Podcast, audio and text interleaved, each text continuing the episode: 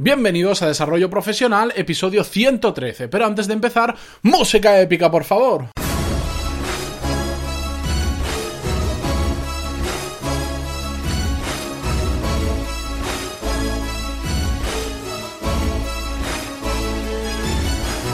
Muy buenos días a todos y bienvenidos a Desarrollo Profesional, el podcast donde hablamos sobre todas las técnicas, habilidades, estrategias y trucos necesarios para mejorar en nuestro trabajo, ya sea porque trabajamos para una empresa o porque tenemos nuestro propio negocio. Y hoy es lunes 15 de mayo de 2017 y os traigo un episodio donde vamos a hablar sobre un sistema organizativo para empresas que probablemente conozcáis porque allá por 2013 más o menos se hizo bastante famoso y para aquellos que no lo conocéis vais a descubrir una forma muy diferente de, organizar una empresa y vamos a ver sus ventajas y sus desventajas con ejemplos de empresas muy grandes que han asumido este sistema de organización.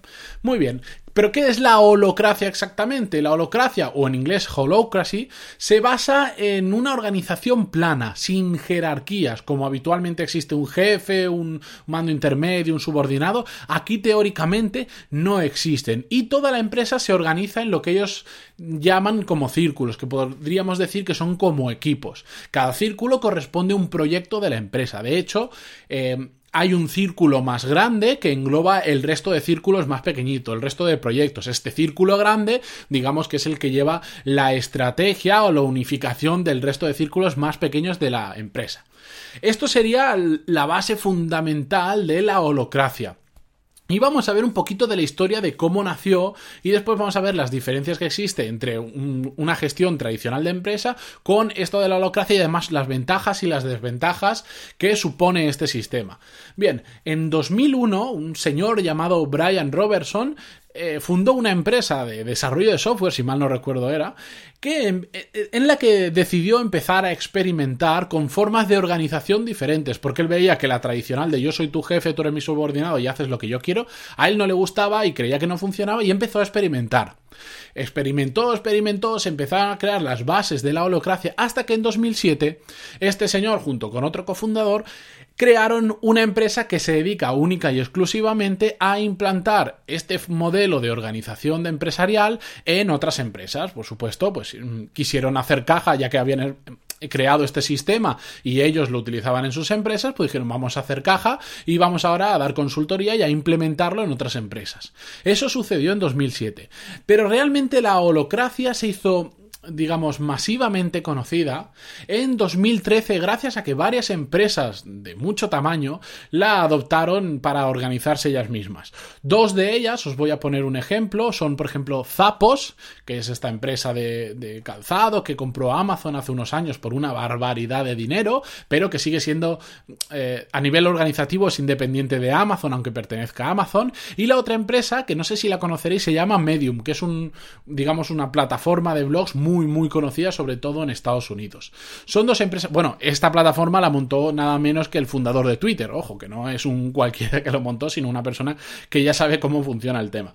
Bien, estas dos empresas, pues al final salieron en todas las portadas de los periódicos que habían em, adoptado este sistema. Además, este sistema se vende muy bien como oh, no necesita jefe, se organizan solos, etcétera, etcétera. Bien, pues hizo que la holocracia fuera muy conocida. Y a través de ahí mucha gente pues empezó a ver las ventajas, pero sobre todo las desventajas de este sistema porque tiene diferencias muy claras con la organización tradicional. Por ejemplo, en una organización tradicional, cada, puesto, cada persona tiene un puesto de trabajo y por lo tanto tiene una definición de cuál es su puesto de trabajo, más, mayor o menor precisión, normalmente poco precisa. Pero bueno, en cambio, en la holacracia, lo que existe son roles. Para llevar un trabajo a, a cabo hace falta un rol determinado, pero una persona puede tener varios roles, porque una persona puede llevar el rol de, gesto de la gestión del marketing en un círculo, en un equipo concreto, pero en otro círculo o en ese mismo círculo puede estar ejerciendo también el rol de organizador de ese círculo. ¿De acuerdo?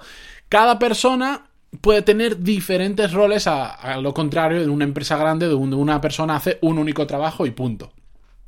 ¿Qué más diferencias tiene claras? Pues la autoridad, en lugar de estar distribuida a través de jefes, de una jerarquía de soy el dueño de la empresa, yo soy el mando intermedio y tú eres el subordinado, de en, en esta holacracia lo que hace es distribuirla entre todos los empleados. Al final, todos los empleados tienen autoridad, tienen responsabilidad sobre lo que hacen y no hay un jefe arriba que mande a los otros. Al principio del episodio decíamos, hay círculos más grandes que engloban a los pequeños y le dicen a los pequeños por dónde tienen que ir pero le dicen por dónde tienen que ir, le dicen la estrategia de la empresa es esta, o tus objetivos son estos, pero no les dicen cómo tienen que hacerlo. ¿Qué es la gran diferencia con la jerarquía tradicional? La jerarquía tradicional te dice, tienes que hacer esto y lo tienes que hacer así, así, así, así, quiero el resultado tal. Aquí no, aquí te dicen, mira, tu meta o tu objetivo es este. Ahora, apañaros en vuestro círculo como queráis. Entre vuestro círculo os organizáis, cada uno tenéis autoridad, cada uno tenéis voz, pero tenéis que conseguir eso, como sea. ¿De acuerdo? Esa es una gran diferencia con, la gestión tradicional. ¿Qué cambia? ¿Qué más cosas cambian entre la tradicional y la holacracia? Pues que en este nuevo sistema la estructura está cambiando constantemente. Es decir, como todas las personas, todos los empleados pueden tener varios roles, cuando dejan de, de tener necesidad de que hagas un rol en un determinado círculo, te vas a otro círculo donde cumples otro rol diferente o el mismo pero en otro círculo. Cada círculo, cada equipo se está reestructurando constantemente a medida que el mercado, que los diferentes proyectos o que las necesidades que detectan van cambiando. En cambio, en una empresa tradicional, pues hasta que no pasan 3, 5 años, dicen ellos, o incluso más años que hay un, una reestructuración de la organización, pensada en empresas grandes, no cambia nada. Hasta que no viene un nuevo jefe que, digamos, mueve la casa, barre la casa, no hay ningún cambio organizativo. Y en eso pueden pasar incluso generaciones sin que cambie nada. Hasta que no venga el hijo del dueño, igual no cambia absolutamente nada porque el dueño lo hace de esa forma, le da igual cómo vaya el mercado. Esa es una gran diferencia. La última que os quería mencionar pues se trata un poco de las normas que rigen la empresa. En una, en una, empresa tradicional, por decir, hay muchas normas que no están escritas, que son un poco difusas, porque nadie ha puesto normas exactas y porque muchas cosas simplemente se hacen porque de toda la vida en esta empresa se ha hecho así. Y esa es la respuesta habitual. En cambio, en la holacracia existe una transparencia brutal sobre las normas que existen. De hecho, se comparten y cada empleado tiene que saber cuáles son exactamente las normas de la empresa. ¿Para qué? Para que cuando haya que tomar una decisión, y ya hemos dicho anteriormente que todos los empleados tienen poder, tienen poder de decisión, simplemente revisando esas normas saben hasta dónde pueden llegar o dónde se tienen que frenar. En cambio, en una empresa tradicional, como no hay nada escrito, pues al final, ¿qué pasa? Tienes que ir a tu jefe a pedirle autorización, que y él probablemente el de arriba y el de arriba al otro. Entonces, hay un exceso de burocracia enorme que es un gran lastre para las grandes empresas. Y es uno de los principales motivos, por ejemplo, en el que Zapo se metió en la holacracia porque empezaron a detectar que había excesiva burocracia en su empresa y al final cada cambio tardabas muchísimo en hacerlo porque tenía que pasar por diferentes escalones. Bien, ¿cuáles son las ventajas de este nuevo modelo de la holacracia? La primera es la agilidad al cambio. Ya hemos dicho que los equipos están cambiando constantemente, esos círculos se están adaptando al mercado, se están adaptando a los nuevos proyectos y a las necesidades. Además, como hay una transparencia en las reglas y en las normas que existen y están bien definidas y cada empleado tiene autoridad y tiene poder para llevar a cabo los cambios, no hace falta pedirle permiso a tu jefe, simplemente lo haces porque sabes que está dentro del marco de las cosas que se pueden hacer. Por otro lado, muy beneficioso para los empleados son dos cosas. Una, que le das, en inglés le llaman el empowerment a los empleados. Le das, eh, le das poder a esa persona y al darle poder se sienten mucho más responsables de lo que están haciendo y por lo tanto hacen las cosas mejor. En cambio, cuando todo depende de la decisión de otro, pues al final terminas tan frustrado, y esto lo digo porque lo he vivido, que pues bajas tu ritmo simplemente porque al final todo depende de una burocracia tan grande que se te van las ganas de hacer nada. La otra ventaja, como os decía, relacionada con el empleado, es que en el momento en que tienes libertad, en que puedes tomar tus propias decisiones conforme a los objetivos, presupuesto, por supuesto, y que encima puedes cumplir diferentes roles dentro de la empresa, sacas, digamos, esas habilidades que tú tienes, pero que en una empresa tradicional no puedes utilizar, porque si solo te dedicas, si tu puesto de trabajo es de gestor de cuentas, aunque te guste mucho el marketing o se te dé muy bien una cosa en concreto, no lo vas a poder hacer porque tu trabajo es gestor de cuentas y ya está. En cambio aquí, como puedes tener diferentes roles, digamos que le das uso a otras habilidades que tienes y que pueden ser mejor que muchas otras, las de otras, las de otras personas en la empresa, las puedes sacar a relucir y las puedes aprovechar. Por lo tanto, los empleados no solo sirven para hacer una cosa, sino que sirven para hacer un montón de cosas. Le sacas mucho más provecho y encima el empleado está mucho más contento porque se siente mucho más útil. La última ventaja que os quería traer es que al final todo el mundo puede expresar su opinión dentro de este sistema. Y eso está muy bien, porque en las empresas grandes muchas veces la gente no expresa su opinión por miedo, porque qué va a decir mi jefe o qué van a decir mis compañeros. Y en cambio, en la holacracia está por una, por, por constitución, digamos, puesto que cualquiera puede expresar su opinión y se la tiene que respetar porque todo el mundo tiene autoridad. ¿Cuáles son las principales desventajas? Bien, pues estas desventajas eh, no son creadas por mí, no, es que yo haya investigado y diga, bueno, es que yo creo que estas son las desventajas. No, es más simple que todo eso. Vamos a ver las desventajas que la propia empresa Medium o incluso Zapos han dicho públicamente. De hecho, Medium en 2016, y os dejo el artículo en las notas del programa, sacó una nota diciendo que habían dejado de utilizar la holacracia por las siguientes desventajas que vamos a ver. Y Zapos eh, la sigue manteniendo aún, si mal no recuerdo, pero eh, se está poniendo bastante en duda, la verdad. Bien, ¿cuál es la principal desventaja? Que requiere muchísimo tiempo para organizarse, no solo para implantarlo, de hecho Zapos calculó que iba a necesitar unos 3-4 años para implantar bien la holacracia en su estrategia, en su empresa, sino que requiere mucho tiempo para organizarse entre círculos. ¿Por qué? Porque al final, como no hay nadie que mande, que tome las decisiones finales, tienes que tener cada círculo tiene una persona que es un enlace entre ese círculo y el círculo superior.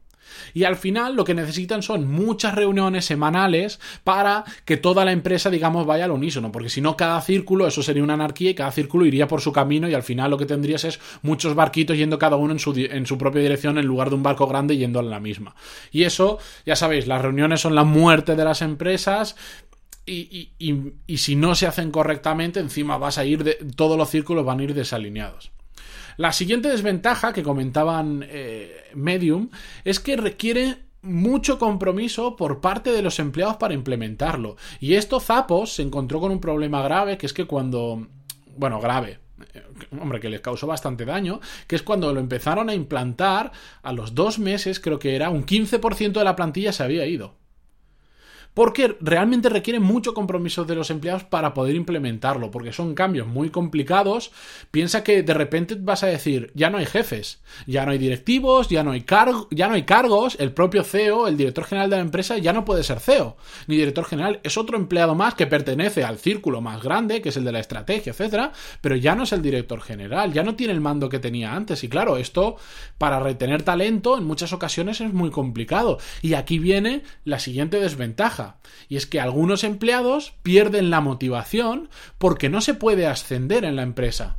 Entonces, el, empleado que quiere ascender, que está motivado para trabajar más, para conseguir el siguiente puesto, el cargo que quería y también para ganar más dinero relacionado con el aumento de posición en la empresa, ya no tiene esa motivación. Está bien que no necesitamos gente que solo vaya movida por el dinero, pero al final, si tienes una persona buena en tu empresa, que necesita más dinero, que quiere ganar más dinero y es muy bueno y está luchando para conseguir ese puesto de trabajo, con un sistema así lo vas a perder porque simplemente se va a ir a otra empresa donde le dé esas posibilidades, porque aquí simplemente no hay posibilidad de ascenso de ningún tipo. Y, claro, hay que encontrar un sistema de remuneración de los empleados que ya no es tan fácil como antes. Esas escalas distributivas de, dinero, de los sueldos, etcétera, ya no es tan fácil hacerlo, ya se complica bastante. Entonces, al final, ¿qué pasa? Que mucho talento, no todo, pero mucho lo puedes perder. A Zapos, el 15% de golpe se le fue en dos meses. ¡Pum! Así. Y Medium al final era uno de los problemas que tenía, la retención del talento, porque hay mucha gente que simplemente no creía en ese sistema o no estaba lo suficientemente comprometida. Al final, si tienes gente que no está comprometida con algo, no va a suceder porque lo que van a hacer es ponerte barreras, o lo sacas o ellos te van a poner barreras, y eso lo complica mucho. Y bien, hasta aquí os, he traído un pequeño ejemplo de lo que es la holacracia. Por supuesto, hay muchísimo más. Podéis entrar en su propia página web, os la dejo las notas del programa, podéis averiguar cómo funciona. Hay muchos libros escritos sobre este sistema, el de lo bueno y lo malo. Yo lo he simplificado mucho. Hay un experto en holacracia, lo siento, como siempre. Cuando digo episodios filosóficos, pues igual, lo he simplificado muchísimo, pero ahí lo tenéis, es una forma diferente de organizarse. Yo lo que creo de todo esto, y a pesar de que se me está yendo un episodio muy largo, es que lo interesante de este tipo de cosas es aprender no para aplicarlos tal cual, sino para aprender a aplicar solo las cosas que sí que funcionan. Por ejemplo, el empowerment, ese poder, darle autoridad a esos empleados. En un libro que me gusta mucho, que se llama The One Minute Manager, inciden mucho en este tema, porque es que es súper importante. Cuando trabajas con gente, darle poder para que no te estén preguntando todo el rato cómo lo tienen que hacer, sino dejarlos que ellos hagan, aunque se equivoquen, enseñarles cómo hacerlo bien, pero a partir de ahí dejar que la gente haga lo que sabe hacer. Porque al final, si contratas a alguien, es porque sabe hacer eso mejor que tú. Si no, ¿para qué le contratas? Realmente, ¿para qué? ¿Para estar tú diciéndole cómo tiene que hacer las cosas constantemente? No, pues yo, eh, bueno, me estaba yendo del caso. Lo que quiero decir es que es importante extraer las cosas buenas de cada uno de, estos, de uno de estos sistemas para poder implementarlo dentro de nuestra empresa en la que trabajamos o que poseemos. Así que nada, mañana, martes, un nuevo episodio, pero antes de nada, pues muchísimas gracias, como siempre, por vuestras valoraciones de 5 estrellas en iTunes y vuestros me gusta y comentarios en iVoox que ayudan a que todo esto pues sea sostenible. Gracias y hasta mañana.